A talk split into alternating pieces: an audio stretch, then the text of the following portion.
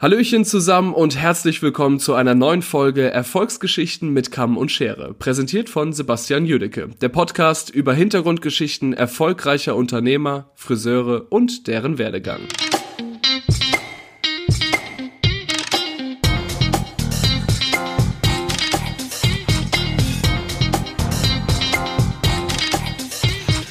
Meine Lieben da draußen, es ist wieder soweit. Zurück aus der Jahreswechselpause. Hat jetzt doch ein bisschen länger gedauert. Ähm, erster Talk dieses Jahr 2021. Ähm, wir wissen alle, wie die Situation gerade ist. Es ist Januar. Ähm, wir wissen alle heute nicht, wo wir morgen sein dürfen, sein können, ob wir die Läden wieder aufmachen oder nicht, wie lange das Ganze noch dauert.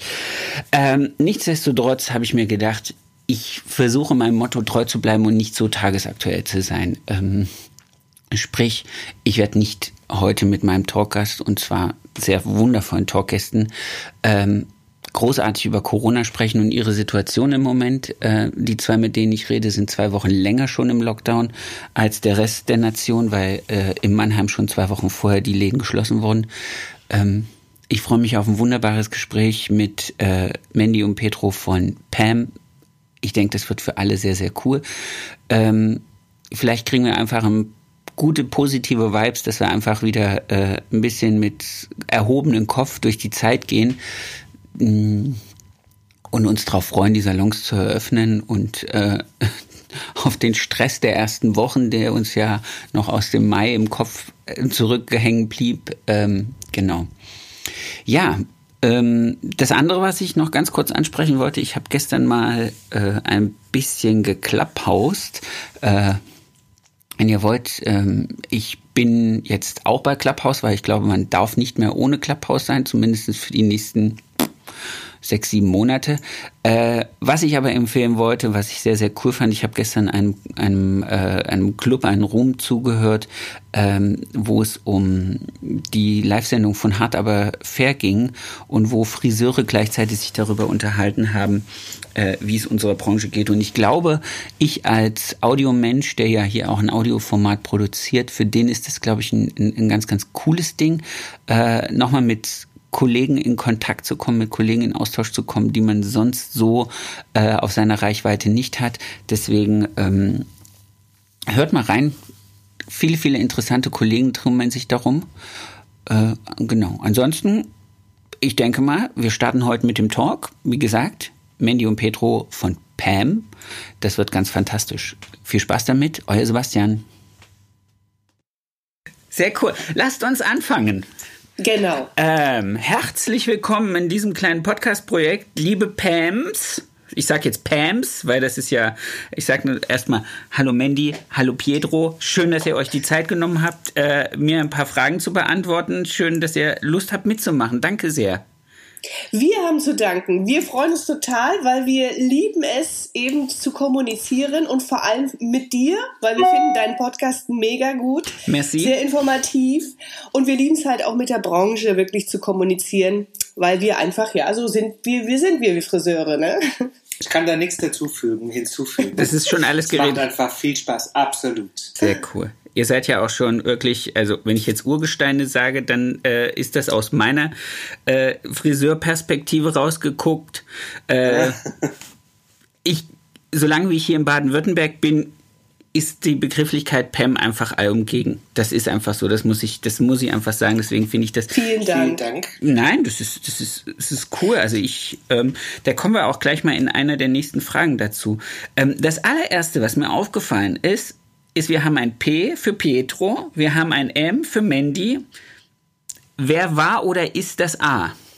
Darf ich das ja, fragen? Das, natürlich, absolut. Also Willst du oder soll ich erzählen? Nee, du kannst ruhig erzählen. Okay, also wo wir uns vor 23 Jahren selbstständig gemacht haben, haben wir natürlich eine Namensfindung gesucht. Und das war vor 23 Jahren ja nicht so, dass wir wussten, was kommt aus unserer Firma, aus unserem Unternehmen wirklich raus. Ja, ja.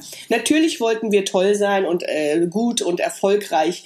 Aber als Jungunternehmer geht es dir erstmal wirklich darum, dass du dein Geld verdienst und dass du davon leben kannst. So. Und wir hatten so Namen wie, Achtung, Haarärzte Wir Wow. wollten die Ärzte für Haare sein. Cool. Oder so, ne? Und wir haben Gott sei Dank Freunde, die haben wir dann gefragt, was sie von diesem Namen halten.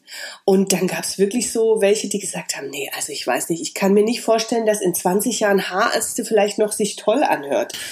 War, und dann kam eine Nacht äh, wohl bei einer Freundin die Eingebung, die hat wirklich nicht am nächsten Morgen angerufen und hat gesagt, ich hab euren Namen. Und dann sage ich, ja. Und dann sagt sie, er heißt Pam. Und dann sage ich, hä, Pam, wieso? Ja, Petro and Mandy. Ah. Und ich, das ist es.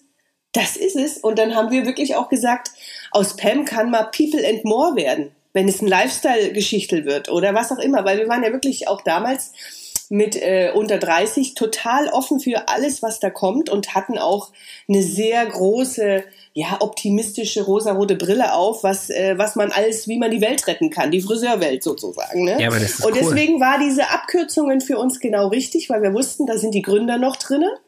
Aber gleichzeitig könnte man aus diesen Abkürzungen auch Synonyme entwickeln und die Firma, wenn, je nachdem, wohin sie wächst, auch anders benennen.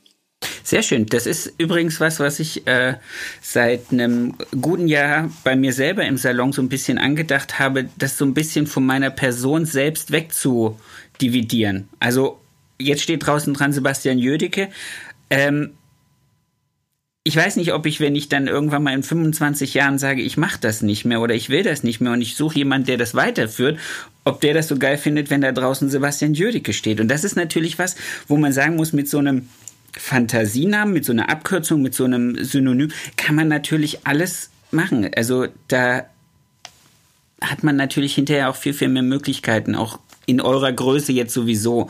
Ihr seid jetzt nicht mehr nur ein kleiner Laden, die jetzt irgendwie äh, ich-bezogen da arbeiten, sondern ihr seid ja jetzt ein Riesenunternehmen, ihr seid eine Akademie, ihr macht Kollektionen, ihr macht Seminare, ihr macht ja alles drumherum. Ähm, Da dann immer zu sagen, jetzt kommt die Mandy und der Petro von Ja. Salon Mandy und Petro, wäre ja dann auch irgendwie blöd. Ja, also was ich total schön finde, ist, dass wir auch zum Beispiel die PEMs sind. Ne? Habe ich auch Und gesagt. den, genau, und zu den PEMs zählt ja nicht nur Mandy und Petro, sondern das Team zählt da hinten dran. Ne? Ja. Ich spreche meine Leute auch meistens mit liebe PEMs an, ja. Und, und, und das finde ich, oder der Michi aus Hannover, der äh, aus Hamburg sagt zum Beispiel immer, die Pemanesen. die Genau, genau, Pemanesen. genau. Die Permanesen? Ja, genau. Und das finde ich dann auch immer so witzig, weil es, ähm, es, es, es ist da nicht eine Firma und es ist da nicht nur eine, und ein Unternehmen, sondern es sind die Menschen einfach. Ja. Ne? Man, man spürt, dass da Menschen sind und das finde ich halt schön. Das war ja auch unser Grundgedanke. Wir wollten das auch nicht personifiziert. Also wir dachten personifiziert, aber wir hatten Gott sei Dank viele unserer Freunde und Einflüsse, egal aus welchem Berufsbereich, die gesagt haben, Mensch, denkt mal darüber nach. Dieser Name muss kurz sein, er muss knackig sein, der muss klingen und er muss vor allem flexibel sein. Und den können wir heute sagen, äh, vielen Dank. Es war genau richtig. Und es bleibt ja auch bestehen. Also das Und kannst du in bleibt bestehen, 20 genau. Jahren bleibt das auch noch so bestehen. Das ist das ist cool. Jetzt lasst uns mal an den Anfang hüpfen. Also die erste Frage, die immer jeder von mir kriegt, ist wie seid ihr zu dem Friseurberuf gekommen? Weil nicht ja, also was war der ausschlaggebende Grund Friseur zu werden? Tja, was soll ich sagen? Ich fange mal an, glaube ich, ja. Äh, es stand nie auf meiner Agenda, muss ich ganz ehrlich sagen. Ähm, ich muss auch jetzt aufpassen, dass meine Eltern, aber die sind Gott sei Dank nicht so Facebook-affin, da nicht zuhören. ich bin im Saarland aufgewachsen. Das macht Äh, nichts. Ich habe einen guten Freund, der ist aus dem Saarland. Ah ja, cool. Ähm, ja, auf jeden Fall sehr provinziell und meine Eltern hatten natürlich einen Plan für mich, ganz klar. Und dieser Plan war definitiv nicht konform mit meinem. Also ich hatte gar keinen, um ehrlich zu sein, außer Spaß haben, ja. Okay. Und irgendwie aus diesen Fängen von, ich nenne meine Mama immer ganz liebevoll Regierung, äh, rauszukommen. Okay. Äh, Das heißt, ich habe eine sehr autoritäre Erziehung als Italiener aus äh, dieser alten Schicht, die, wo wir herkommen, auch sehr provinziell, sehr ländlich. Und äh, wir waren nur zwei Jungs, ich war der Älteste und meine Mama hat mich eigentlich ziemlich integriert in den Haushalt. Ja, also das heißt, sie hatte keine Mädels und war ein bisschen gehandicapt gesundheitlich, äh, also äh, Kreuz und dadurch musste ich ihr sehr viel helfen. Und ich sage also immer noch, es war eine göttliche, glückliche Führung, dass ich Friseur geworden bin, weil ich wollte einfach nur nicht in den Osterferien das ganze Haus, und es war nicht klein, auf den Kopf stellen mit meiner Mama, jeden Schrank ausräumen, Fenster putzen. Jedes Mal, wenn ein Bus vorbeifuhr, habe ich mich gebückt, dass mich bloß keiner sieht. Ich muss es wirklich so sagen, das ist kein Witz. Sehr Wie gesagt, cool. Gott sei Dank kennt meine Mama das nicht. Und es war wirklich eine Notlösung. Ich habe gedacht, ich muss irgendwo hin, Hauptsache weg von zu Hause, ja, Hauptsache weg von meiner Regierung. Und meine beste Freundin lernte im Saarland bei einem spezialisierten Friseur, Farb- und Stilberatung habe ich dann anschließend äh, dort spezialisiert gelernt. Da bin ich sehr, sehr dankbar für. Und ähm, in St. Wendel war das, äh, habe ich meine Lehre begonnen. Warte mal ganz weil- kurz. St. Wendel Ja. ist, ist der Ort, die jetzt diese Gerhard Richter Fenster haben, oder? Haben die nicht in diese Kirche in St. Wendel jetzt diese Gerhard Richter Fenster gekriegt? Weißt du das? Das weiß ich jetzt gerade. Oder ist Da das in. Tolei? Telei, Tolei? Egal. Das könnte sein, weil das ist ja alles da um die der Ecke. Ecke. Ah, okay. Ja, genau. Wunderbar, wir Absolut. schweifen ab. Entschuldigung. Ja. Auf jeden Fall hat meine beste Freundin dort gelernt und ich muss dir sagen, diese, ich hatte super Haare. Ich bin jeden Morgen an dieser, äh, meine Eltern wollten ja, dass ich Bankkaufmann werde. Ähm, bin ich an diesem Salon vorbei und dann haben die sich irgendwann mal gesagt, oh, der ist cool, denn ich brauche ein Prüfungsmodell. Also kam ich in diesen Salon wöchentlich, alle 14 Tage, zum Föhnen, Trainieren, Haare schneiden, ja. Und ich fand diese Leute so cool, kreativ, so verrückt. Also meine Friseurin war auch damals zu der damaligen Zeit eine Gruft, ja. Und ich kam total spießig daher vom Land und fand das einfach nur cool. Und das war mein Glück, ja. Ich habe danach die Schule geschmissen. Meine Eltern haben monatelang mit mir nichts mehr gesprochen. Also mein Vater hat wirklich drei Monate mit mir kein Wort mehr geredet, ja. So enttäuscht waren die.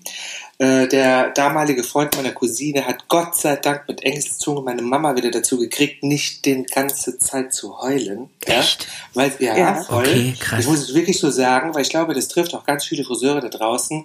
Denn das war so im ersten Moment wie, wie willst du eine Familie später ernähren? Als Friseur verdienst du ja nichts. Hier, was, was willst, willst du machen? Was willst du erreichen? Ja. Ja. Und ich habe immer gesagt, ich will, also ich, es für mich war klar, ich habe meinen Eltern irgendwann mal gesagt, äh, ich habe die Schule geschmissen, ich mache jetzt Friseur. Fertig. Ja? Und äh, vielleicht noch eins an der Stelle, ähm, es fiel mir nicht leicht. Also Das mein, ich. mein Geschick, der war nicht da. Ich hatte keine Fingerfertigkeit. Ich konnte weder kreativ zeichnen, ich hatte keine Vorstellungskraft. Ich habe heute noch keine räumliche Vorstellungskraft. Ich kann, äh, wie heißt das, Mandy, äh, Räume nicht einschätzen. Das ist einfach, ich habe keinen Orientierungssinn. Das ist alles nicht gegeben. Ja? Das kenne ich von meiner Frau. Ja. Und dann kommt da jemand her und sagt, er will kreativ werden und Friseur. Das ist so crazy. Aber ich kann wirklich nur an der Stelle sagen, das ist alles eine Frage der, des, des, des, des Wollens. Ja. Ich habe wirklich nachts den Wecker gestellt, wenn meine Eltern geschlafen haben und habe trainiert, dass diese Fingerfertigkeit kommt, dieses Filigrane, was Mensch, also Mädchen ja eher haben wie Jungs, sage ich jetzt einfach mal nur. Und ähm, ich habe mir alles knallhart erarbeiten müssen, weil ich hätte auch nur ein Wort zu meinen Eltern gesagt, das ist nicht das Richtige. Ich glaube, die hätten mich gekillt zu dem damaligen Zeitpunkt. Krass. Jetzt muss ich mal ganz kurz zurückspringen. Du hast gesagt, du hast die Schule geschmissen. Das heißt, du, du hast dann mit 16 angefangen zu lernen? Ja, ganz genau. So kurz vorm Abschluss 8., Ja, 9., so 10. ist es. Klasse. Wow. So. Lustigerweise äh, fällt mir jetzt gerade dazu ein, dass ich glaube, zwei Friseure in dem Podcast hatte, die mir Ähnliches erzählt haben, die auch gesagt haben, sie haben ihre Schule nicht fertig gemacht und sind dann im laufenden Jahr oder halt, weil es ihnen jetzt irgendwie reinkam, haben die Schule abgebrochen, sind Friseur geworden. Äh, in dem Fall sind es genauso wie ihr dann auch erfolgreiche Unternehmer geworden und erfolgreiche Saloninhaber. Äh, aber das finde ich hartmutig. Vor allen Dingen, weil ich weiß, wie ich mit, ähm, ich habe mit 17 angefangen zu lernen, ich habe mit 16 mein Praktikum gemacht. Ähm, ich weiß für mich halt noch, ich habe gesagt, okay, das ist gut, das gefällt mir, das ist das, was ich machen möchte.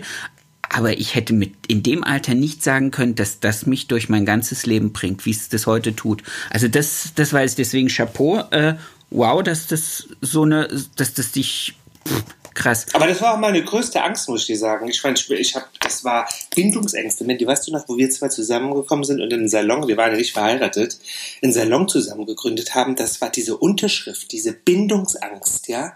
Äh, darunter Gesellschaftervertrag Boah, unterschreiben. Das war wie, das war, Wie heiraten war ich wollte das? sagen, Was das war schlimmer. Wir haben, wir haben ja auch erst probiert, ob wir zusammen arbeiten können, bevor wir geheiratet haben. Ich Absolut. fand, es war eine gute, gute, also eine gute. Reihenfolge. Ich kann mit, ich kann mit meiner. Frau nicht zusammenarbeiten. Also Ja. wir sind zu, wir sind zu konträr. Also das, das, also in einem Laden, ich, nee, Okay. ginge nicht. Aber der, Also, der, der Rest haben- ist super. Ich bin ganz froh, dass wir uns eigentlich in einem anderen Laden kennengelernt haben, weil wir haben diese Zeit gebraucht, um uns abzureiben. Ja, Definitiv. absolut. Und da waren wir auch auf mehrere Etagen, aber da kommen wir vielleicht nachher dazu. Ja, es war genau. auch einfach alles ein absolut witziger ähm, Zufall. Ja. Wie Naja, ich sag ja Schicksal. Ne? Schicksal, klar. Aber wie unsere Wege sich immer irgendwie kurz verpasst haben und irgendwann doch getroffen haben. Mhm. Ja. Und das äh, war schon äh, verrückt. Gell? Ja. Sehr cool. total. Mandy, wie war es bei dir? Ja, also ich habe ja eine geschichtliche Historie, weil ich ja äh, meine Lehre aus, in der DDR begangen, begonnen habe. Ah, okay. Und äh, das ist Wo kommst du her, wenn ich jetzt fragen darf? Ich komme aus Weißwasser, das ist in der Nähe von Cottbus. Jetzt ist es Sachsen. Ja. Äh, Wir sind an der polnischen Grenze sozusagen und ich bräuchte ungefähr eine Stunde bis nach Berlin. Das war auch immer so mein Ziel, wenn ich in, als junger Mensch mich inspiriert habe oder auch weggegangen bin, war das immer, dass wir in Zuge gesetzt haben, uns als junge DDRler und sind nach Berlin gefahren. Ne? Weil es gab ja diese Situation, dass nur in Berlin es cool war und im Rest von der DDR nicht so wirklich. Gut, aber äh, und jetzt kommt eine große Geschichte, die ich wirklich mit immer in die Branche trage. Ähm, dadurch, dass ich äh, in der DDR groß geworden bin, ist es so, dass ich drei Berufswünsche hatte. Äh, vom Herzen her wollte ich Krankenschwester werden. Vom Kreativen her, ich konnte schon immer gut zeichnen und so weiter, wollte ich in die Maskenbildnerrichtung, weil ich hatte mal bei einem Zeichenwettbewerb in der DDR gewonnen und hatte damals ein Praktikum in der, in der, in Berlin in der Oper und durfte dort Backstage im Maskenbildnerbereich mitmachen. Wow. Und das fand ich ganz toll und wollte da unbedingt anfangen. Und das ist ja, da ist ja Friseur der Vorgang davor, ne? Und äh, das dritte, was ich noch im Kopf hatte, war, eine Lehrerin hat mir bei meinen Präsentationen, wir hatten ja auch so eine Art Präsentation immer in der Schule, da hat sie mir schon immer gesagt, ich sollte mal drüber nachdenken, ob ich nicht Lehrer werden will. Weil das wäre auch ein tolles Talent. So, und diese drei Sachen habe ich praktisch in mir getragen. Und äh, man muss ja dazu sagen, in der DDR war es ja so geregelt, dass alle gleichwertig waren, ob Mädchen oder Jungs. Ja, es gab ja auch äh, so äh, Systeme, dass du auch als Frau, selbst wenn du mit jungen Jahren, was ja viele dort gemacht haben, Kinder bekommen hast, konntest du ja durch dieses Betreuungssystem ohne schlechtes Gewissen nach, der, nach dem Mutterschutz eigentlich wieder arbeiten. Es war ja sogar auch gewünscht. Ne? Also es gab ja offiziell keine Arbeitslose und auch keine Hausmütterchen in der DDR. So. Und äh, jetzt kommt's, dass natürlich diese Mädchenberufe wie Designerinnen oder Schneiderinnen oder Friseurinnen, die waren sehr begehrt. Ja. Und bedingt durch die Planwirtschaft der DDR hat aber jedes Land oder jede Stadt ähm, die Ausbildungsplätze so gestaltet, dass erstmal die Wirtschaft bedient worden ist und erst dann die Sachen, die man nicht so dringend bräuchte. Also das heißt zum Beispiel bei mir in Weißwasser war es so, wir hatten ein großes Braunkohletagewerk, äh, äh, und da brauchten die immer ganz viele Auszubildenden im Maschinistenbereich. Also haben die, wenn die, was weiß ich, 10.000 Abgänge hatten in dem, äh, also ich, 10.000 hatten wir wahrscheinlich nicht, aber ich sag mal 1.000 Abgänge in dem Jahrgang, die eine Lehre anfangen sollten, dann haben die erstmal 500 Ausbildungsplätze für Maschinistinnen freigestellt Okay. Und die anderen 500 wurden dann verteilt in Arzthelferin, Verkäuferin und so weiter und so fort. Und so war eine Stadt von ähm, äh, Weißwasser. Ich glaube, wir haben so, ähm, ich meine, wir hatten so 50.000 Einwohner. Die hatten nur, Achtung, zwei Friseurlehrstellen In der PGH. in der PGH. Und diese PGH war ja auch wieder staatlich, sprich, diese, auf diese Lehrstelle kamen dann eben 50 oder 100 Bewerbungen. Und davon wurde dann natürlich jemand, der im, der Genosse, der Genossen kannte, der Parteimitglied war, der wurde bevorzugt, wenn er seine Tochter rein wollte. Oder eben jemand in der PGH drin war, die Mutter, die gesagt hat, meine Tochter soll Friseur lernen. Das heißt, die Chance, Friseurin zu werden, war ganz schwierig. Und man brauchte, wenn man keine Beziehung hatte, eigentlich einen Notendurchschnitt von 1,2 in der mittleren Reife. Also okay. es war wirklich ein sehr, sehr angesehener Ausbildungsberuf. Das nächste war, du durftest in der DDR dich nicht bewerben wie hier, einfach Bewerbung schreiben und los geht's, sondern du hattest ein Formular, es gab nur eins von der Schule. Da durftest du die Adresse reinschreiben von dem, wo du lernen möchtest und man durfte sozusagen nur eine Bewerbung abschicken. Und wenn man da in diesem Job eine Ablehnung bekommen hat, hat dieser Ausbildungsbetrieb, es war ja alles staatlich, äh, dir ein neues Formular wieder geschickt, dass du dich wieder in eine neue Firma bewerben durftest. Dieses Formular war wie eine Urkunde, wie ein Zeugnis. Okay. Das heißt aber, wenn du in der ersten Runde eine Absage bekommen hast, musstest du, nachdem ja die erste Runde bedeutet hat, dass da so und so viele Ausbildungsplätze weg waren, dich erstmal erkundigen, was ist denn noch frei? Und was frei war, waren natürlich dann die Maschinisten. Und so haben die eben ihre Planwirtschaft gemacht. Ne? Sie haben dosiert die Ausbildungsplätze, ja. haben das, was sie besetzen mussten, am meisten angeboten und das waren dann die übrig gebliebenen Plätze nach den Traumberufen und du musstest halt, wenn du weitermachen wolltest als ähm, ja junger Mensch äh, und du durftest ja auch nicht arbeitslos sein oder so, musstest du einfach gucken, dass du eben äh, dann diesen Maschinistenjob machst. Also in der DDR haben ganz viele Menschen praktisch was gelernt, was sie gar nicht lernen wollten. Nur damit es dann halt weitergeht. Ich ja? habe eine gute Freundin, die ist äh, Maurer, Maurer mit Abiturabschluss. Genau, äh, irgendwie so, ist aus, genau. äh, warte, wo ist sie her? Das ist Brandenburg, ist sie aus Pritzwalk. Pritzwalk in mhm. Brandenburg. Irgend so ein kleines ja, Kaff. Also, da kommt unter Berlin ist das, glaube ich, ja, oder ober. Genau. Drüber. Ich glaube, das ist genau, drüber. drüber. Genau. genau. Aber dann müsste naja. dir ja eigentlich dann, also jetzt, wenn ich dir jetzt da dazwischen krätsche, dann müsste dir ja, ja. eigentlich die, die Wende 89 relativ gut dazwischen gerutscht sein, oder? Weil also von. Also, ich habe ja in der DDR ist das, ich habe das Glück gehabt. Ich habe das wirklich gefeiert wie ein DSDS-Erfolg, wie man heute vielleicht den Superstar-Gewinner feiern würde. So habe ich es gefeiert, dass ich damals die Lehre bekommen habe, weil ich habe das Risiko eingegangen. Ich wollte ja Maskenbildner werden ja. und habe mich äh, in der DDR als Friseurin beworben und ich habe nur gepunktet, weil ich beim Bewerbungsgespräch meine Lehrmeisterin beglückt habe mit der Äußerung, mein Traum ist es, auf die Straße zu gehen und Menschen, wo ich sage, mein Gott, du kannst mehr aus dir machen, zu schnappen, zu waschen die Haare und ihnen ein Selbstwertgefühl zu geben, allein über das tun, was ich kann. Wow. Ich möchte Menschen gestalten, das habe ich gesagt. Und das hat sie so beeindruckt, dass sie gesagt hat, die will ich haben. Cool. Und das war mein Glück. Und wie gesagt, ich habe dann Friseurin gelernt. Ich war auch kurz vor der Gesellenprüfung und bin dann aber, weil die Grenzöffnung war, dem Irrsinn natürlich verfolgt, äh, wie viele DDR-Bürger damals, dass alles im, in der BRD besser ist. Ich habe dann wirklich gedacht, nee, ich mache meine Lehre drüben fertig, dann habe ich einen besseren Abschluss etc. bla bla. Und hier muss ich jetzt eine große Wahrheit sagen. Die Ausbildung in der DDR war viel, viel hochwertiger, viel, viel anspruchsvoller und hat das, was ich heute alles kann, hat man mir in den ersten anderthalb Jahren meiner Lehre in der DDR beigebracht. Und Meisterkurse und so weiter, was ich alles so miterlebt habe, ja auch in der BRD, muss ich immer wieder sagen, hat mich immer wieder traurig gemacht, wie wenig Anspruch da drin ist in diesem Beruf.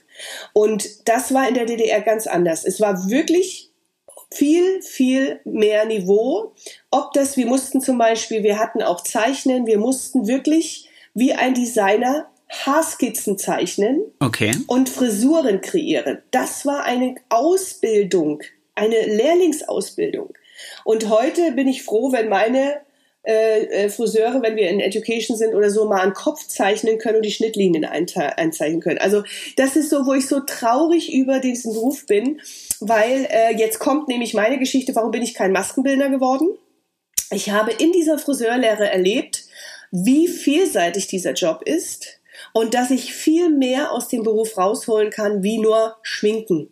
oder nur Maske machen. Ja. Und vor allem freier. Du kannst, wenn du Maskenbinder bist, musst du ja das, also bedienst du das Theater und das ist auch ein toller Job und voll kreativ, keine Frage. Aber du bist eben in Hierarchien gebunden. Du kannst dich nicht selbstständig machen. Du kannst nicht sagen, ich mache Frisurenshows oder Fashion Weeks oder was auch immer, sondern du bist schon ein bisschen in deiner Kreativität auch in dem Theater gebunden, was das Thema ist. Und äh, ich finde, unser Friseurberuf, wenn man es richtig macht, man kann gutes Geld verdienen, man kann sich selbst verwirklichen, man kann Lehrer werden. Wollte ich gerade Man sagen. kann weil du- Education Artist, man kann sogar Schneider werden, weil ich habe äh, eine Zeit lang für unsere Shows die äh, Klamotten selber genäht. echt cool. Ja, und, und das sind so Sachen, das geht in den wenigsten Berufen. Und jetzt kommt der große Hammer. Ich bin ja die weibliche Seite bei uns. Ich finde halt auch, es ist ein Beruf, der so toll zu Müttern passen kann. Okay, das musst du kurz ausführen. Weil du einfach, wenn du erfolgreich bist, deine Zeiteinteilung besser planen kannst. Wenn ich eben in einem Betrieb bin, wenn ich jetzt zum Beispiel Maskenbildnerin bin, dann habe ich nur Abendtermine. Dann habe ich am Wochenende Veranstaltungen. Dann sehe ich meine Kinder eben eigentlich gar nicht, weil die sind ja früh in der Schule, nachmittags vielleicht, und dann bin ich aber schon im, im Theater. Stimmt. Und äh, es gibt so viele Berufe, da bist du gebunden an irgendwelche Zeiten. Und ich finde, mit unserem Job kann man, natürlich musst du gut sein, ne? also du musst schon so gut sein, dass du dir das auswählen kannst, wann deine, also die Kunden wollen, müssen so zu dir kommen wollen, dass du sagen kannst, ich arbeite von 10 bis 14 Uhr, dann, wenn du gut bist, kommen die. Ja, In der natürlich. Zeit. Und wie gesagt, auch das Thema äh, Geld verdienen. Ich finde halt, wenn man es wirklich richtig macht mit dem Job, wenn man sich fleißig ist und wirklich trainiert und zu den richtigen Unternehmen geht oder wie auch immer, dann kann man eben auch dreieinhalb bis 4.000 Euro verdienen als Angestellter, wenn man halt mit Provision arbeitet, ist klar. Ähm, aber man muss aktiv sein. Man darf nicht denken, äh, ich bin jetzt nur jemand, der Menschen schön machen will. Du musst schon auch ein bisschen Ehrgeiz mitbringen. Und das, wie gesagt, bringt alles den Beruf mit.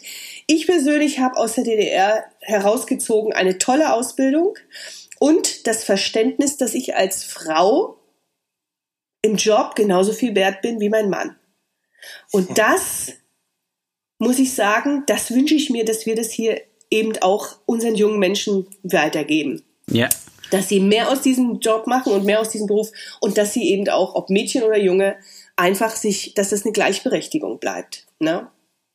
Ja, jetzt bin ich auch abgeschweift. Nein, ist völlig okay. Ne? Ich kann da kurz Super. dazwischen, ich kann da kurz dazwischen grätschen, weil ich, äh, ich weiß nicht, ob ihr es mitgekriegt habt, ich habe das bestimmt schon in dem einen oder anderen äh, Folge mal gesagt. Ich komme ja aus Thüringen und meine Frau Aha. aus Sachsen-Anhalt. Also ich kann das sehr gut nachvollziehen. Ich habe äh, ich bin ein paar Tage jünger, deswegen habe ich meine Ausbildung nicht mehr zu DDR-Zeiten gemacht, sondern äh, erst kurz danach.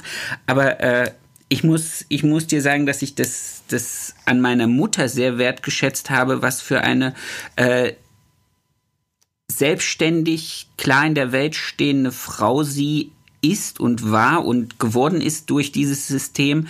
Ähm, was ich hier jetzt, und da muss ich jetzt, da trete ich jetzt vielleicht auch dem einen oder anderen auf die Füße, wo ich immer wieder feststelle, dass wir hier in Baden-Württemberg, und da seid ihr ja auch, ähm, was das angeht, fast am rückständigsten sind manchmal, wenn ich wenn ich so die Einstell wenn ich so die Einstellung auch äh, meiner Generation und jünger sehe oder auch äh, wie meine Mädels im Salon und deren Lebensgefährten was für Ebenen die so manchmal mitbringen, wo ich einfach sage, das kenne ich so nicht. Das ist, das, das, das, das kenne ich aus meiner Erziehung nicht, das kenne ich nicht aus dem Umgang meiner Eltern miteinander.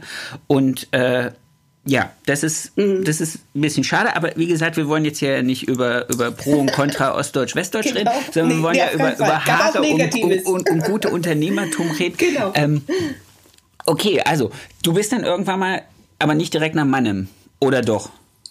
Nee, ich bin erst nach Würzburg. Also ich habe dann, wie gesagt, die Lehre in der DDR wirklich abgebrochen. Ich war zwei, drei Monate später, hätte ich meine Gesellenprüfung dort gehabt, aber ich glaubte, ich muss ein Jahr später machen, ja, ich muss noch ein Jahr dazu machen, damit ich eben die tollen Techniken in der Bundesrepublik alle lerne und ich dann in der Bundesrepublik als Friseurin durchstarten kann. Und da war es so, dass ich als erstes nach Würzburg bin und Würzburg ist ja Bayern. Und da bin ich nicht gleich in eine Großstadt, sondern erstmal nach Kitzingen.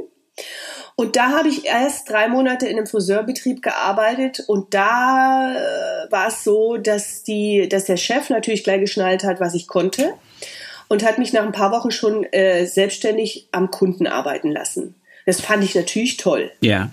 Problem war nur, alle Lehrlinge, und er hatte zehn Stück davon, haben das gesehen und das ist natürlich menschlich. Haben dich die gehasst. Die haben mich gehasst. Und das habe ich damals als kleiner Ossi auch noch nicht geschnallt, dass ich jetzt gerade mir hier wirklich Ärger einfahre. Ich habe da irgendwie so teammäßig immer gedacht und habe natürlich auch gedacht, naja, ich kann es ja, also ist doch klar, dass der Chef mich einsetzt, ne? so ganz klassisch, gar nicht schlimm denkend.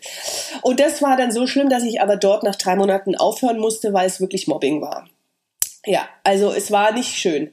Und äh, Unterstellungen und so weiter und so fort. Und da bin ich dann auch weg und bin dann in ein ganz kleines Geschäft zum Siegbert Brandl nach Wiesbronn, Wiesbad, Wiesbronn. Ja, das war ein Dorf, ja. Also da bin ich rein und da war, der, war ich der einzige Lehrling und er war ein junger Chef. Und das war toll, weil er hat mich da wirklich machen lassen. Ich durfte dann Make-ups machen und das und jenes. Also das war eine schöne Zeit. Aber es hat natürlich für mich nicht gereicht. Ja, also das war ein Übergang und auch vielleicht um sich einzuleben. Und dann bin ich nach Würzburg, wollte dort mein Abi machen auf der BOS und bin leider kläglich am Englisch gescheitert, weil wir ja natürlich mit dem Wortschatz, was ich hatte, äh, weil wir ja Russisch gelernt haben, bin ich natürlich da eingebrochen auf dem Abi. Die wollten mich auch halten, weil sie wollten unbedingt, dass ich Lehramt für Körperpflege studiere, weil sie wussten, in zehn Jahren brauchen sie mich ganz dringend in Würzburg. Das können die ja immer ausrechnen, aber ich habe dann abgebrochen und bin dann zu einem Salon und jetzt kommt's. Dort habe ich das erste Mal äh, Weiterbildung kennengelernt, wie es in der BD, BRD war. Nämlich, ich bin auf einem Dieter Keller, äh, wie hieß das, äh, wo Trevor Sorby und so weiter. Ein Top C damals. Ein Top C, genau. Ah, da wurde okay. ich von meiner Chefin geschickt. Und da war, da lernte ich Trevor Sorby, das Team damals kennen, mit der Antoinette Bienders. und Sally, Sally Brooks. Brooks. Genau. Brooks und der An. Angelo Seminara war damals Auszubildender und hat zugereicht. Ja. Geil. Und das Witzige war auch, ohne dass wir es wussten, das haben wir erst Jahre später mitgekriegt, da saß ich mit meinem Mann das erste Mal zusammen in einem Raum. Weil er war nämlich auch dort. ja, und da habe ich Das war dann erlebt. äh, die Schule in Böbling wahrscheinlich bei Keller, oder? Genau, Ja, genau. in Ah, der okay. Wettbach, äh, nee, nicht in der Wettbachstraße, Sinne, am. Goldberg noch. Die ganz alte Schule vom Dieter Keller Team, ja, genau. So, und da habe ich erlebt, alles klar, hier will ich hin. Ja, Das geile ist Welt. mein Weg, genau. Und dann habe ich noch zwei Jahre bei Conny Schuricht in Würzburg gearbeitet, habe dann meinen Meister gemacht in Weiden in der Oberpfalz. Auch hier wieder ein Jahrgang, bevor mein Mann dorthin gegangen ist und in Weiden seinen Meister gemacht hat. Also würden wir drei Monate übereinander gelegt haben, Das hätten wir uns dort auch noch Das getroffen. war total witzig, eigentlich muss ich ganz ehrlich sagen. Also wir haben immer Überschneidungen gehabt. Und äh, ich war in Weiden in der Oberpfalz, also ich habe mich bei Keller beworben, also äh, nachdem ich bei Lieb in St. Wendel Farb- und Stilberatung gelernt habe und es war auch wirklich eine wundervolle Zeit im Saarland. Ähm, ich denke heute noch oft daran zurück, das waren die ersten Weichen. Da habe ich zum Beispiel ein Seminar von äh, Keller äh, kennengelernt und habe zwei Friseure schneiden sehen und dachte, wow, da muss ich hin. Und jetzt war ich, wie gesagt, ja relativ jung. Ich habe ja mit äh, 16 meine Lehre angefangen oder 15, keine Ahnung, ich weiß nicht, wie alt ich war, ist ja wurscht. Und äh, kam ja nie raus. Für mich war ja schon St. Wendel eine Stadt. Saarbrücken war eine Großstadt, ja. Meine Eltern sind mit mir, ich habe ich hab bis zu dem Zeitpunkt noch nie in einem Hotel übernachtet oder so irgendwas, weil wir immer nach Italien zu meiner Oma gefahren sind mit Plumpsklo und alle möglichen Lehmboote, was man sich so vorstellen kann. Und habe gedacht, wow, ich muss da hin. Und dann bin ich zu, habe mich bei Keller auch wirklich äh, nicht getraut zu bewerben. Ja? Okay. Ich habe lieber in einer Illusion gelebt. Ich könnte, wenn ich wollte, Aber ich mache es ich nicht. tue es nicht, weil wenn die mir absagen, Bin ich zerstört. Ja, genau, ganz genau, das war mein Gedanke. Ich kann es Okay. wirklich nur so sagen. Und ähm, es hat mich jahrelang nicht losgelassen. Dann habe ich mich dort beworben, habe dann Keller und damals Achim Rodenbühler, heute J7, kennengelernt. Mit beiden hatte ich mein Vorstellungsgespräch und mein Vorarbeiten. Und hatte den, ich muss es nochmal sagen, ein wirklich toller Mensch. Äh, der Thomas, der Freund von meiner Cousine damals, der hat auch dort gelebt, und Raumfahrttechnik studiert und der hat mich immer so ein bisschen gepusht und hat gesagt, Felo, du musst es tun, trau dich, du hast nichts zu verlieren. Auf jeden Fall habe ich bei dem Gott sei Dank einen Tag vorher übernachtet und der hat mich gepusht und hat gesagt, du kriegst das hin, Hey. du schaffst das, mach das. Also ich hatte wirklich da einen guten. Mentor. Gott sei Dank, den braucht man nämlich in dem Alter, weil man wirklich nicht weiß, wo man hin will. Stimmt. Und dann bin ich in diese Schule und ich war ja wirklich von einem überzeugt, dass ich Farb-Stilberatung wirklich kann. Und dann wurde ich auseinandergenommen, als ich das erste Modell geschnitten habe und habe so richtig innerlich gespürt, dass ich gedacht habe, was willst du eigentlich von mir? Und dann wurde ich so sauer innerlich, dass ich gedacht habe, du, ich sag's jetzt wirklich, du kannst mich jetzt mal, ich zieh das Ding hier jetzt durch und danach Geh gehe ich. ich. Ja, und das habe ich auch so getan. Beim Hab Dieter oder Ding beim Achim? Abgeliefert.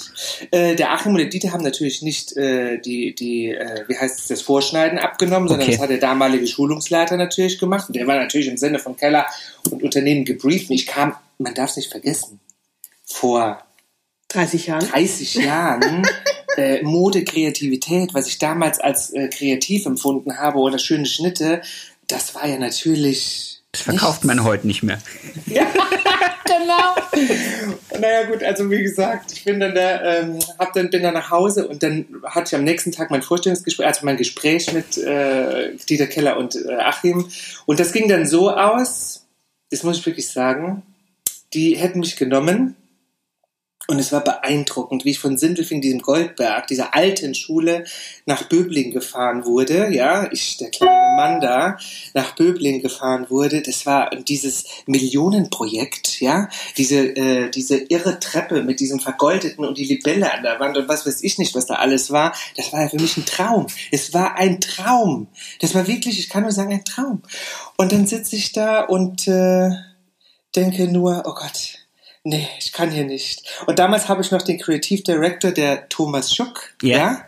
Der war nämlich auch einer derjenigen, die ich damals das erste Mal schneiden habe, sie haben gedacht habe, Wahnsinn, so wie ich auch Haare schneiden, ja.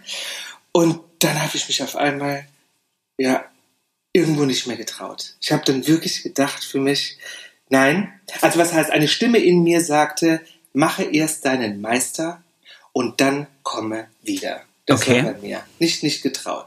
Und es fiel mir wirklich nicht leicht, denn kam auch natürlich von meinem Unternehmen, wo ich ja auch schon auf Umsatz gedrillt war und wusste, was ich verdienen kann und wusste, was ich umsetze. Und dann gab es natürlich auch diese Gehaltsvorstellung, die man da hat, ja, und äh, die war natürlich in dieser Firma am Anfang etwas niedriger. Ja, das muss man ja auch mal so sagen, weil man muss sich ja hocharbeiten. Ja. Ja, ist ja klar. Und ich habe damals nur gesagt, Moment, ich lebe im Saarland, verdiene jetzt dies, soll hier nach Sindelfingen, nach Stuttgart ziehen, hier ist alles viel teurer, Ja. ja. Und dann soll ich jetzt auch noch weniger verdienen? Geht gar nicht, ja. Und um Messers Schneide, muss ich ganz ehrlich sagen, als ich dann, ähm, also ich bin auf Meisterschule, wo Mandy dann war, krieg ich dir einen Brief von Keller, mit der, meine Mutter rief mich an und sagt, Petro, hier ist ein Brief von Dieter Keller Team und da stand eilt. In Rot geschrieben. Oh. Und dann habe ich mir das angeguckt und dann war es wirklich so, dass der damalige Schulungsleiter äh, aufgehört hat, kurzfristig, und sie ganz, ganz dringend jemand gebraucht haben. Und Für die Mandy- Schule zu leiten. Für die Schule, genau. Ah, okay. Und Mandy war schon bei Keller in Böblingen. Ich war auf der gleichen Meisterschule wie Mandy und die erste, die, der erste Tag von Frau Müller äh, in Weiden sagte, hatte mir ein Bild gezeigt von einer Person, die ihr ein Bild aus Haaren gemalt hat oder mit Haaren gemalt hat, äh, die einen Kurs vorher drin war. Und Von das ihr. war witzigerweise Mandy. Genau. Ganz genau. Also wir sind diese Schule durch und dann hat sie gesagt, ah, und dieses Bild hat mir ein Kurs vorher jemand geschenkt, gemalt. Und wie gesagt, das war Mandy. Ja? Genau. Und Sehr. Keller, wie gesagt, wartete, und das kam dann später raus, durch diesen Eilbrief, die luden mich ein, äh, die sagten zu Mandy wiederum, wir brauchen jemand für die Schule, aber wir warten noch auf jemand, der demnächst anfängt. anfängt. Genau. Der muss noch seine Schule fertig machen. Genau. Und das war ich. Genau, es war drei Monate vorher, habe ich bei Keller angefangen, also mit, nach meinem Meister. Und äh, wie gesagt, die haben immer gesagt, also du kannst die Schule leiten, wir testen das, also wir gucken das, weil ich wollte ja Artistin werden, ne? also ich wollte ja gar nicht in den Salon. Und dann hat er gesagt, kein Problem, können wir machen, aber wir müssen drei Monate warten auf jemanden, weil wir wollen äh, zu zweit die äh, Firma, also diese Schule leiten, weil die sollte sich vergrößern und es sollten zwei fachliche Leitungen sein, also Menschen. Und dann habe ich auf den Petro sozusagen gewartet, ne? ohne dass ich wusste, dass sie auf ihn gewartet hat. Das war so crazy. Genau.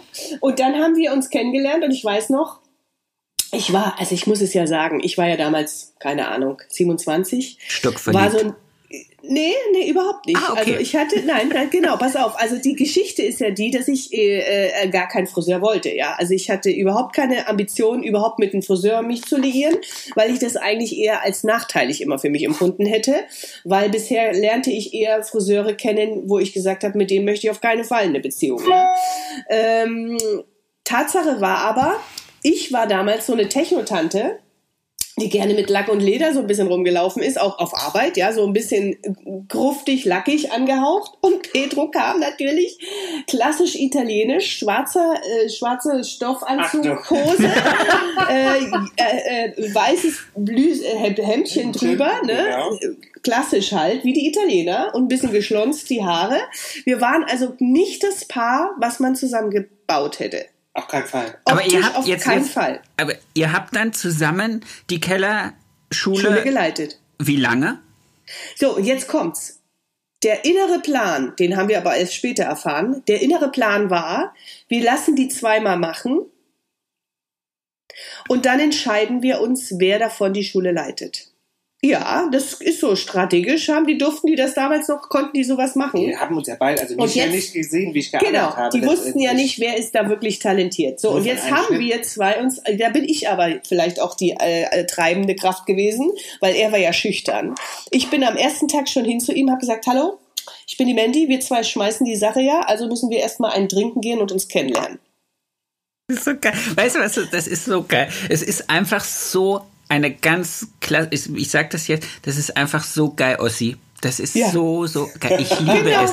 Ich liebe es. Das Genau. ist so eine Art und Weise Menschen, äh, die findet man einfach nur auf der anderen Seite vom Zaun. Das ist einfach so. Das würde hier, hier würde keiner auf die Idee kommen und sagen, Hi, Servus, bin der Sebastian. Äh, du bist neu hier. Lass uns einen saufen gehen und dann gucken wir mal, ob wir miteinander. Das macht hier. Das Genau. würde also hier jetzt einfach nicht. Es ist so geil. Ich finde das so ja. hart.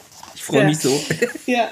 ja, und dann haben wir zusammen getrunken ein und haben auch gleich mal abgecheckt. Ich habe dann gleich gefragt, wie sieht's denn aus hier? Hast du einen Freund oder bist hast eine Freundin, ne? So und dann hat er nee, also privat und Geschäft haben wir so uns abgeklopft und haben in dem Gespräch festgestellt, dass wir uns sehr mögen, einfach von der Menschlichkeit her.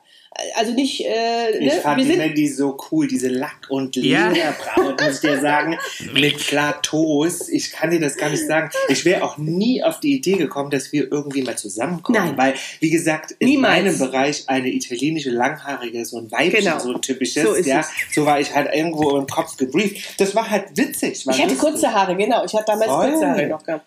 Absolut. Ja, und dann haben wir uns zwei zusammengerauft. Und vielleicht war das auch mein Ossi-Charakter und er eben als Italiener. Wir haben es gemeinsam gemacht. Wir haben die Schule hochgepusht. Cool. Und wir haben ziemlich schnell erkannt, es kann nur einer immer an der Spitze stehen. Und deswegen haben wir angefangen, uns abzuwechseln. Ja, Ah. also einmal durfte der eine hoch, dann durfte, ne, also so, wenn man das so als Bergspitze nimmt und als Volk, Erfolgsspitze, kannst du als Paar nicht zu zweit auf der Spitze stehen. Du musst lernen, dass man immer sich gegenseitig auch hoch und runter holt, sozusagen. Ne? Also, dass der eine mal auch seine Fl Fläche hat zum Wirken und der andere tritt zurück, zum Beispiel. Aber und, dann immer wieder auch stehen bleiben, warten, bis der andere nachrückt und dann wieder weiter, oder? Äh, ich Ja. würde sagen, eher ziehen. Ziehen. Okay. Ja, auch, genau. Ja, genau. ja, aber es ist. Genau. Und wenn du oben bist, eben dann auch mal sagen, okay, jetzt darf der mal fünf Minuten oben alleine es genießen und der andere wechselt durch. Ne? Und was noch ein ganz wichtiger Punkt ist, vielleicht für jemanden, der sich fragt, wie das funktioniert. Äh, wir haben natürlich unsere Stärken äh, wirklich auch in Bereiche eingepackt, die sich nicht miteinander konkurrieren. Okay. Das heißt, Petro ist sehr diszipliniert, also ist er jemand, der Strukturen macht oder eben die Lehrlingsausbildung macht oder wie auch immer. Und ich war vielleicht so der Freigeist, also habe ich eher so neue Konzepte angefangen auszuarbeiten und äh, die zu gestalten. Okay, cool. Aber das ist ja auch schön, wenn man sich dann so gegenseitig auch unterstützt, weil ich habe meine, wie gesagt, ich habe ja gesagt, ich kann mit meiner Frau nicht zusammen in einem Geschäft arbeiten, weil die ist auch super strukturiert. Also ähm, die legt mir dann eine Zettel hin und da stehen dann 27 Sachen drauf zu erledigen in den nächsten 30 Minuten und ich denke mhm. dann, genau, was, genau. wo, wo, wo, wie, wo, Schatz, und wo fange ich jetzt an anzurufen? Ich kann, der kurze Anekdote, als wir hier in diese Wohnung gezogen sind. Als wir in die Wohnung gezogen sind, hat uns die, die Umzugsfirma alle Kartons reingeschoben. Einfach nur mhm. reingeschoben. Meine Frau mhm. hat gesagt, da kommt die hin, da kommt die hin, da kommt die hin. So, abends nach diesem Umzug, mein Hirn völlig so, und dann sagt sie so zu mir, jetzt fang einfach mal an, die, Pack die Kartons auszupacken. Und ich stehe vor einem Berg von Kartons, hat jeden so einmal kurz angefasst, so reingeguckt, ja, weiß auch nicht, wo das jetzt hin zur nächsten, ja, weiß ich immer. Dann bin ich eine halbe Stunde um diese Kartons drumherum getigert, bis ich dann gesagt habe, ruf mir einfach nur zu, welchen ich jetzt anpacken soll, weil ich krieg's jetzt nicht hin. Das ist mir mhm. im Moment einfach too much und ich habe keine Struktur gerade drin und äh, und so, so läuft's bei uns. Also ich wäre dann auch eher wahrscheinlich der Mandy-Typ als der Petro-Typ. Ich ich brauche die Struktur von außen. Zack, zack, zack, zack, zack. Genauso hier wie mit diesem, mit diesem Projekt Podcast. Ich habe mir alles vorbereitet, meine Steckliste und arbeite ich da schön runter, damit ich da ja nicht durcheinander komme. Genau, also man muss seine Stärken wissen ja. und sie miteinander nutzen. Gut, und eben nicht konkurrieren, das ja, ist ganz wichtig. Ne? Also letztendlich war das Haus groß genug. Wir waren ja dann vom Goldberg der alten Schule, sind wir rübergezogen in die Wettbachstraße 10, ist ja immer noch so, auf drei Etagen auf einmal. Genau. Und wir waren spezialisiert. Ich genau. war eher Cut in Color, was mhm. du natürlich auch warst, weil wir waren ja die Schulungsleiter.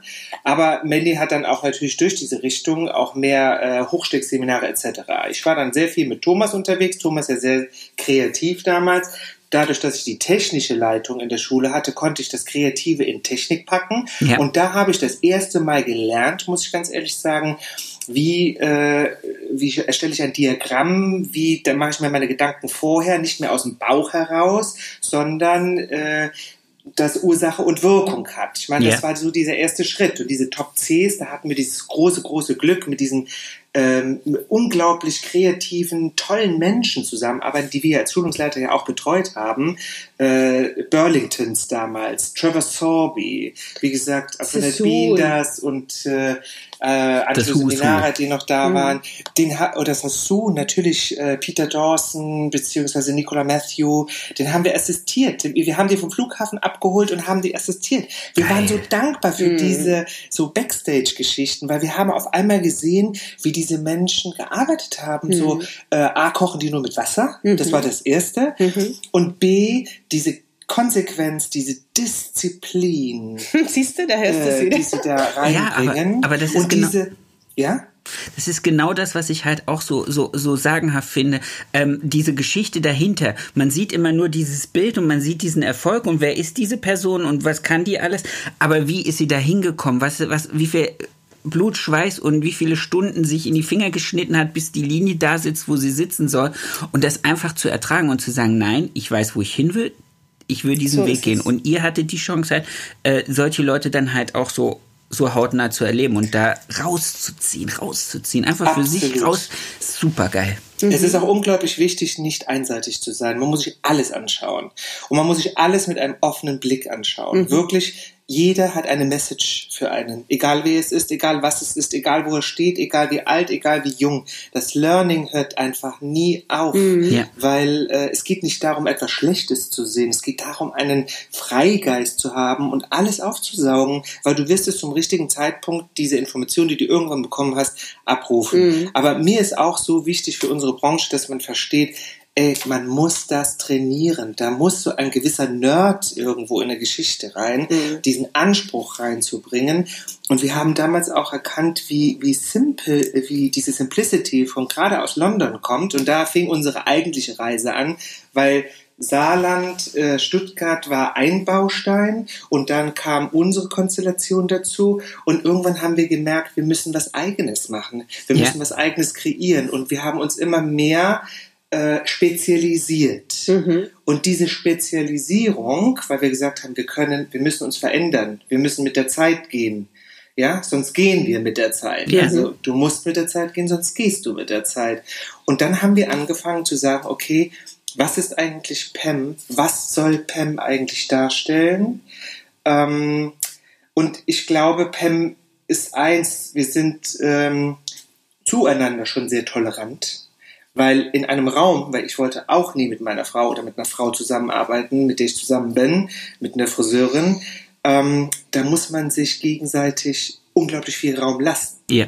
Und wir zwei dürfen uns auch überhaupt nicht ins Gehege kommen, weil wir sind zwei, die einen Kopf haben und beide, also wenn du uns fragst, wo geht der Weg hin, ja, dann sagt der eine nach links, der andere nach rechts. Das Verrückte ist aber, dass wir beide am gleichen Punkt ankommen. Also unsere Mitarbeiter lachen sich immer kaputt heutzutage, weil wir kommen immer zeitversetzt um die Ecke.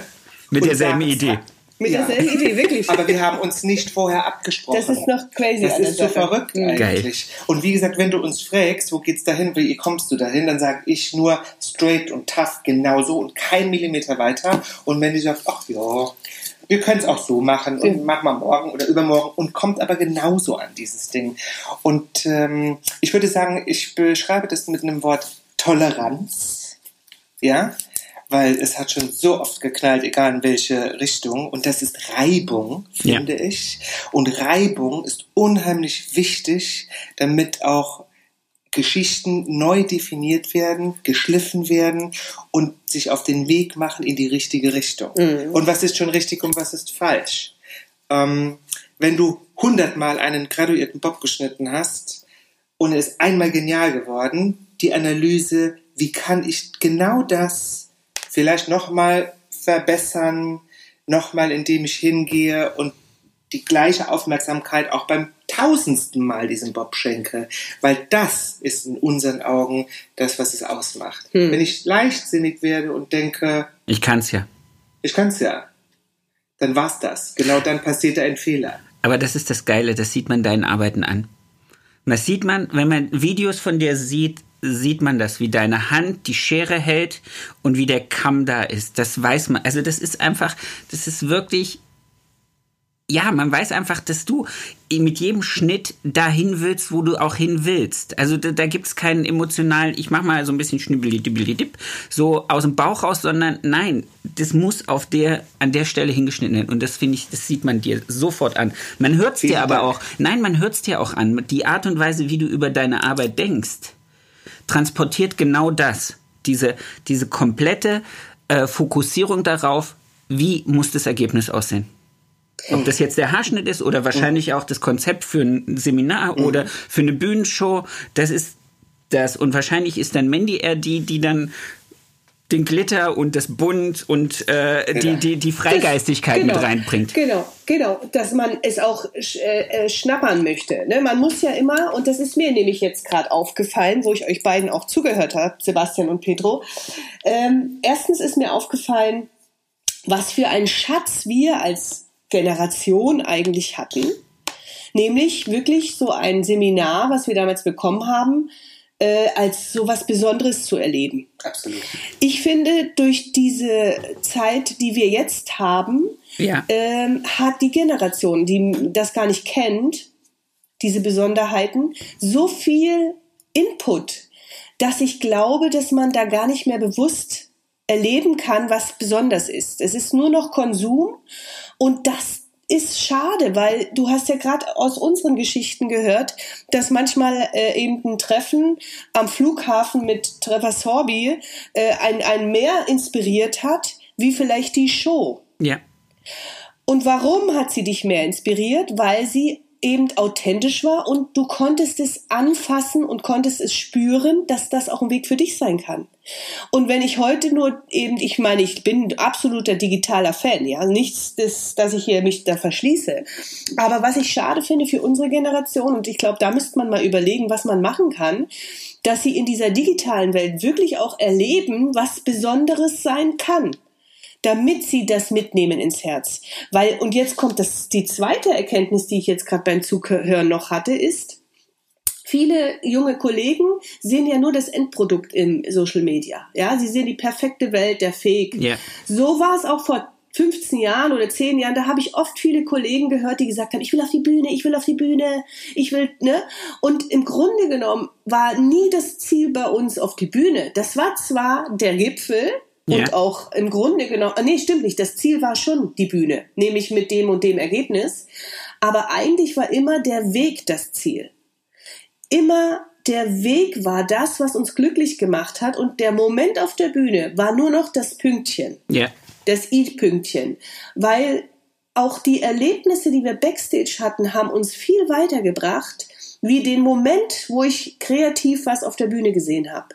Ja, und äh, wenn ich heute gefragt werde, was wünschst du dir, wenn du nach London kommst, dann frage ich immer, kann ich irgendwie backstage zuschauen? Ja. Warum? Weil es einfach eben genau der Weg ist, das Ziel.